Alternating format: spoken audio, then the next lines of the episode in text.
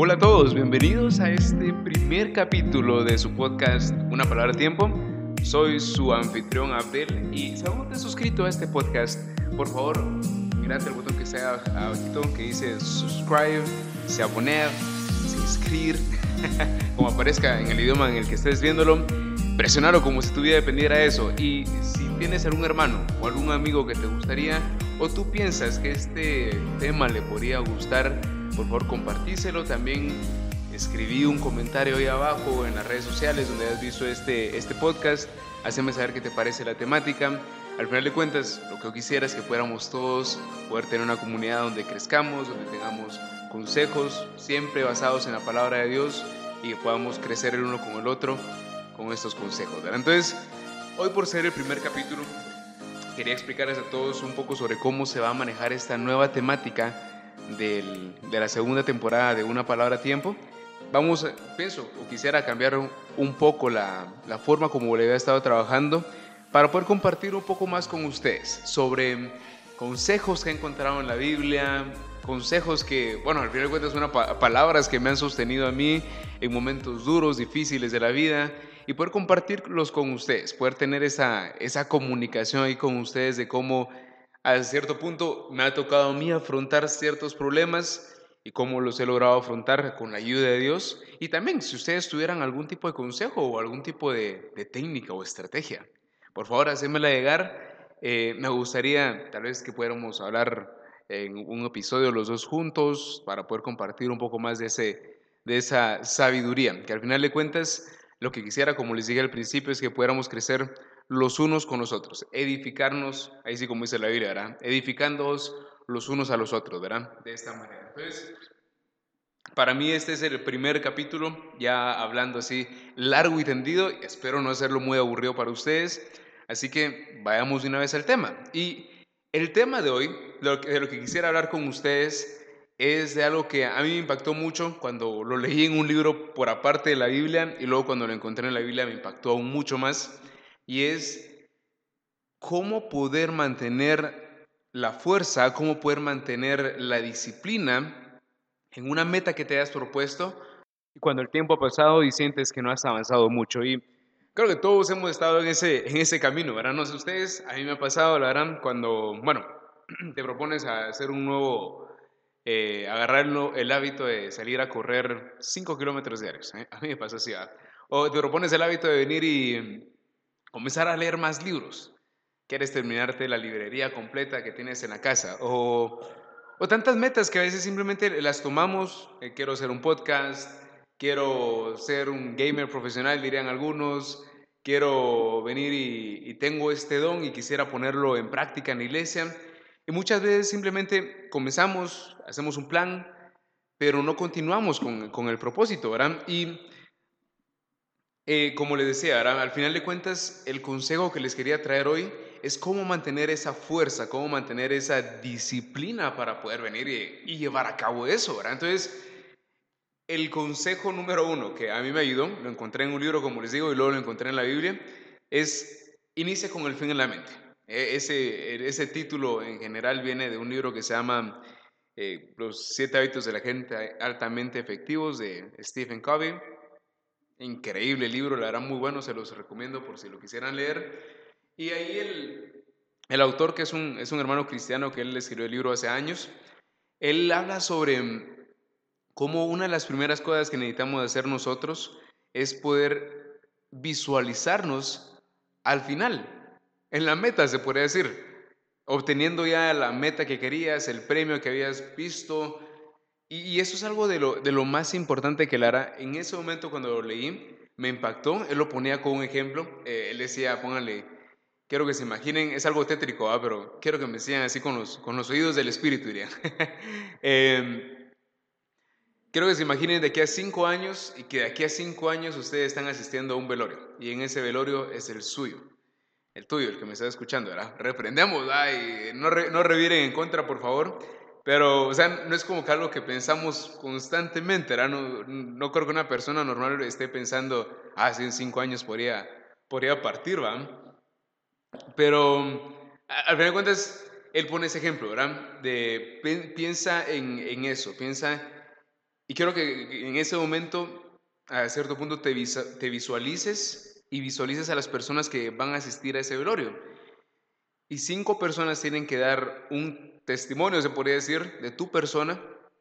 Esas cinco personas van a ser tu esposa o tu novia en dado caso, em, tu mejor amigo, un familiar bastante cercano, ya sea tu mamá, papá, eh, hermanos o alguien bastante cercano a ti, que sea de tu familia, un compañero del trabajo y, y la quinta persona, se me olvidó ahorita, la tenía bien presente, pero y él lo, dice porque él quiere que practiques sobre cuáles serían las cosas que te gustaría que esas personas que mencionó, te gustaría que dijeran de tu persona en cinco años. Y para mí me pareció súper importante porque a partir de eso me puse a pensar cuál me gustaría que fuera mi impacto o cómo me gustaría que las personas me vieran, esas cinco personas que representan a cinco esferas de mi vida en mi vida personal, en mi relación con, mi esposa, eh, mi vida entre mis amigos,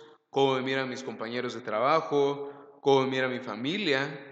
Y, ah, la, quinta persona era un líder o un amigo de una comunidad en la que participes. Digamos, si tú estás muy envuelto en la iglesia o eh, sirves de alguna otra manera dando servicio social, ¿qué te gustaría que esa persona dijera de ti? Entonces me puse a pensar y me ayudó a, visualizarme cómo verdaderamente quería lograrlo, ¿verdad? cómo verdaderamente quería, se podría decir, terminar mi carrera. Y aquí es donde lo, encontré aún más poderoso porque pude verlo en la Biblia. Y si ustedes leen, eh, no les voy a poner aquí a leer la Biblia, pero en 1 Corintios 9:26, Pablo dice algo bien, bien interesante. Dicen, por tanto, yo de esta manera corro, no como sin tener meta, de esta manera peleo, no como dando golpes al aire, sino que golpeo mi cuerpo y lo hago mi esclavo, no sea que habiendo predicado a otros, yo mismo sea descalificado. Y es algo poderosísimo, porque aquí miramos un apóstol Pablo diciendo, yo tengo mis ojos puestos en la meta. Yo sé qué es lo que me espera. Y por esa razón, yo me disciplino a mí mismo. Me disciplino a mí mismo para poder lograr eso. Él en este, en este capítulo, en el, en el 9, 24 y 25, habla sobre la disciplina de los deportistas, cómo ellos se tienen que esmerar por mantener un cierto estándar de rigor en sus propios cuerpos para poder dar lo mejor al momento de estar en una competencia. Y, y es lo mismo que, el, que les quería traer con este consejo.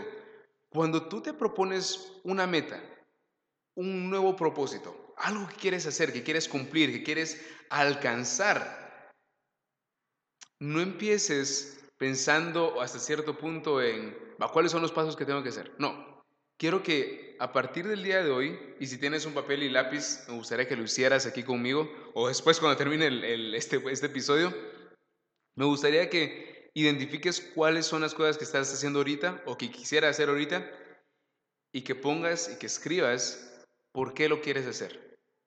¿Cuál, cuál es el por qué detrás de eso? ¿Cómo te visualices cuando logres obtener esa meta? Digamos, quieres poder eh, apartar un tiempo para leer la Biblia diariamente, en la mañanita. ¿Cómo te visualizas tú después de haberlo hecho por un año? ¿Te visualizas más sabio, un poquito más espiritual, más cercano a Dios? ¿Te visualizas un poquito más alejado de las tentaciones y el pecado? Quiero que te visualices de esa manera, que pienses por qué. ¿Vas a tomar una dieta? Perfecto. ahí sí que todos quieren verse en su mejor manera, ¿verdad?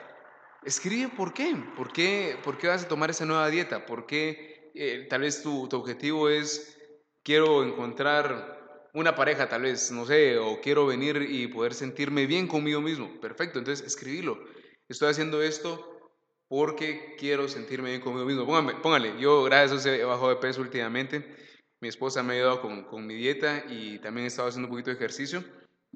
Y mm, algo que me doy cuenta es de que el por qué yo hago esto es porque para mí quiero que mi físico mache con la forma como pienso. Entonces quiero verme en el espejo y quiero decir, rayos, o sea, estoy hablando con la persona más capaz, con la persona eh, más sharp, dirían. Y eso es lo que quiero ver cuando me mira el espejo. Y por esa razón es que cuido a cierto punto un poquito mi, mi dieta. Aún me cuesta un poquito, pero es algo como voy, como se puede decir, como algo que me impulsa para poder venir y levantarme y hacer ejercicio, hacer esa jornada que tendría que hacer, ¿verdad? De igual manera, ¿quieres leer un libro? Visualízate cómo estarías después de leer ese libro o visualízate cómo estarías después de tomar ese nuevo curso que vas a tomar en la universidad. Escribe el por qué haces las cosas, ponlo en las manos de Dios y después de eso ya planifica. Bueno, bueno, quiero, esta es, esta es la meta que quiero cumplir, este es mi why, este es mi por qué lo quiero hacer. Luego de venir y tener bien claro cuál es tu por qué y, tu why, como les vengo diciendo, ¿verdad? La razón de ser, por qué estás haciendo eso, ya puedes comenzar a trazar un plan de cuáles son las tareas que te van a llevar a sentirte de esa manera, a verte de esa manera, a ver a los demás de esa manera. O sea, eh, eh, lo que quiero que tengas claro es de que como dijo Pablo, yo no doy golpes como los que dan golpes al aire. Yo no corro sin tener mis ojos en la meta. Quiero que tú tengas esa mentalidad de un deportista. Ahí sí, como Kevin Cordón y todos los que acaban de ganar, que la verdad, increíbles, bárbaros los, los cuates. Me imagino que ellos en algún momento han hecho este tipo de práctica donde se ponen a pensar qué es lo que van a hacer al ir a las Olimpiadas. ¿Van solamente para poder participar, ver un montón de cuates internacionales? No, ellos van con un propósito. Ellos van por la medalla de oro. Eric Barrondo lo trajo hace años, van por la medalla de plata. Kevin Cordón estuvo cerquísima y el cuate saboreó esas medallas. Pero al final de cuentas, ellos van por una razón, una medalla, un puesto, un lugar. Ese es su propósito. Así tú tienes que venir y cuando te propongas algo, tú vas por algo. Vas a ese lugar a traer las tortillas. No, son Vas a ese lugar a dejar tu marca, vas a venir y comenzar a hablar para poder impactar a los demás, vas a poder, vas a venir y vas a comenzar a hacer ejercicio para poder verte mejor, para poder sentirte mejor, etcétera. ¿Cuál es tu porqué? ¿Cuál es el por qué estás haciendo las cosas y qué te impulsa para hacerlo? Y luego comienzas a hacer la lista de tareas que tienes que hacer, pero no sin antes haber visualizado bien por qué estás haciendo eso. Entonces, mira, eso es todo lo que tenía para ti el día de hoy en este, en este episodio del podcast. Espero que la verdad lo hayas disfrutado mucho. Si lo amaste, por favor, compartirlo con tus amigos, con tus hermanos en Cristo, como te digo, que necesiten escuchar esta palabra. Etiquetame cuando lo compartas, déjame algún comentario en mi Facebook o en alguna red social donde me tengas y para decirme qué te pareció el episodio, si piensas que está bien este, estos pensamientos, si quisieras que habláramos de algo en especial, por favor compartímelo y decímelo y con mucho gusto vamos a tratar de incluirlo. Entonces, que Dios los bendiga grandemente. Recuérdense de lo que dice la Biblia, que me encanta ese versículo. Por tanto, mis queridos hermanos, manténgase firmes e incomovibles, progresando siempre en la obra del Señor, conscientes de que su trabajo en el Señor no es en vano. 1 Corintios 15:58. Recuérdate, lo que tú haces en el nombre de Dios para servirle a un hermano, para poder ayudarlos, no es en vano nunca. Y el Señor nunca lo va a olvidar. Y no he visto justo desamparado ni su simiente, que bendiga pan. Entonces, ayudar a los demás, ayudar a tu, a tu hermano, a tu amigo, para poder venir y que se acerque al Señor y también poder encontrar una razón de vivir. Entonces, que Dios te bendiga, a darle con todo en este día y nos vemos en el próximo episodio.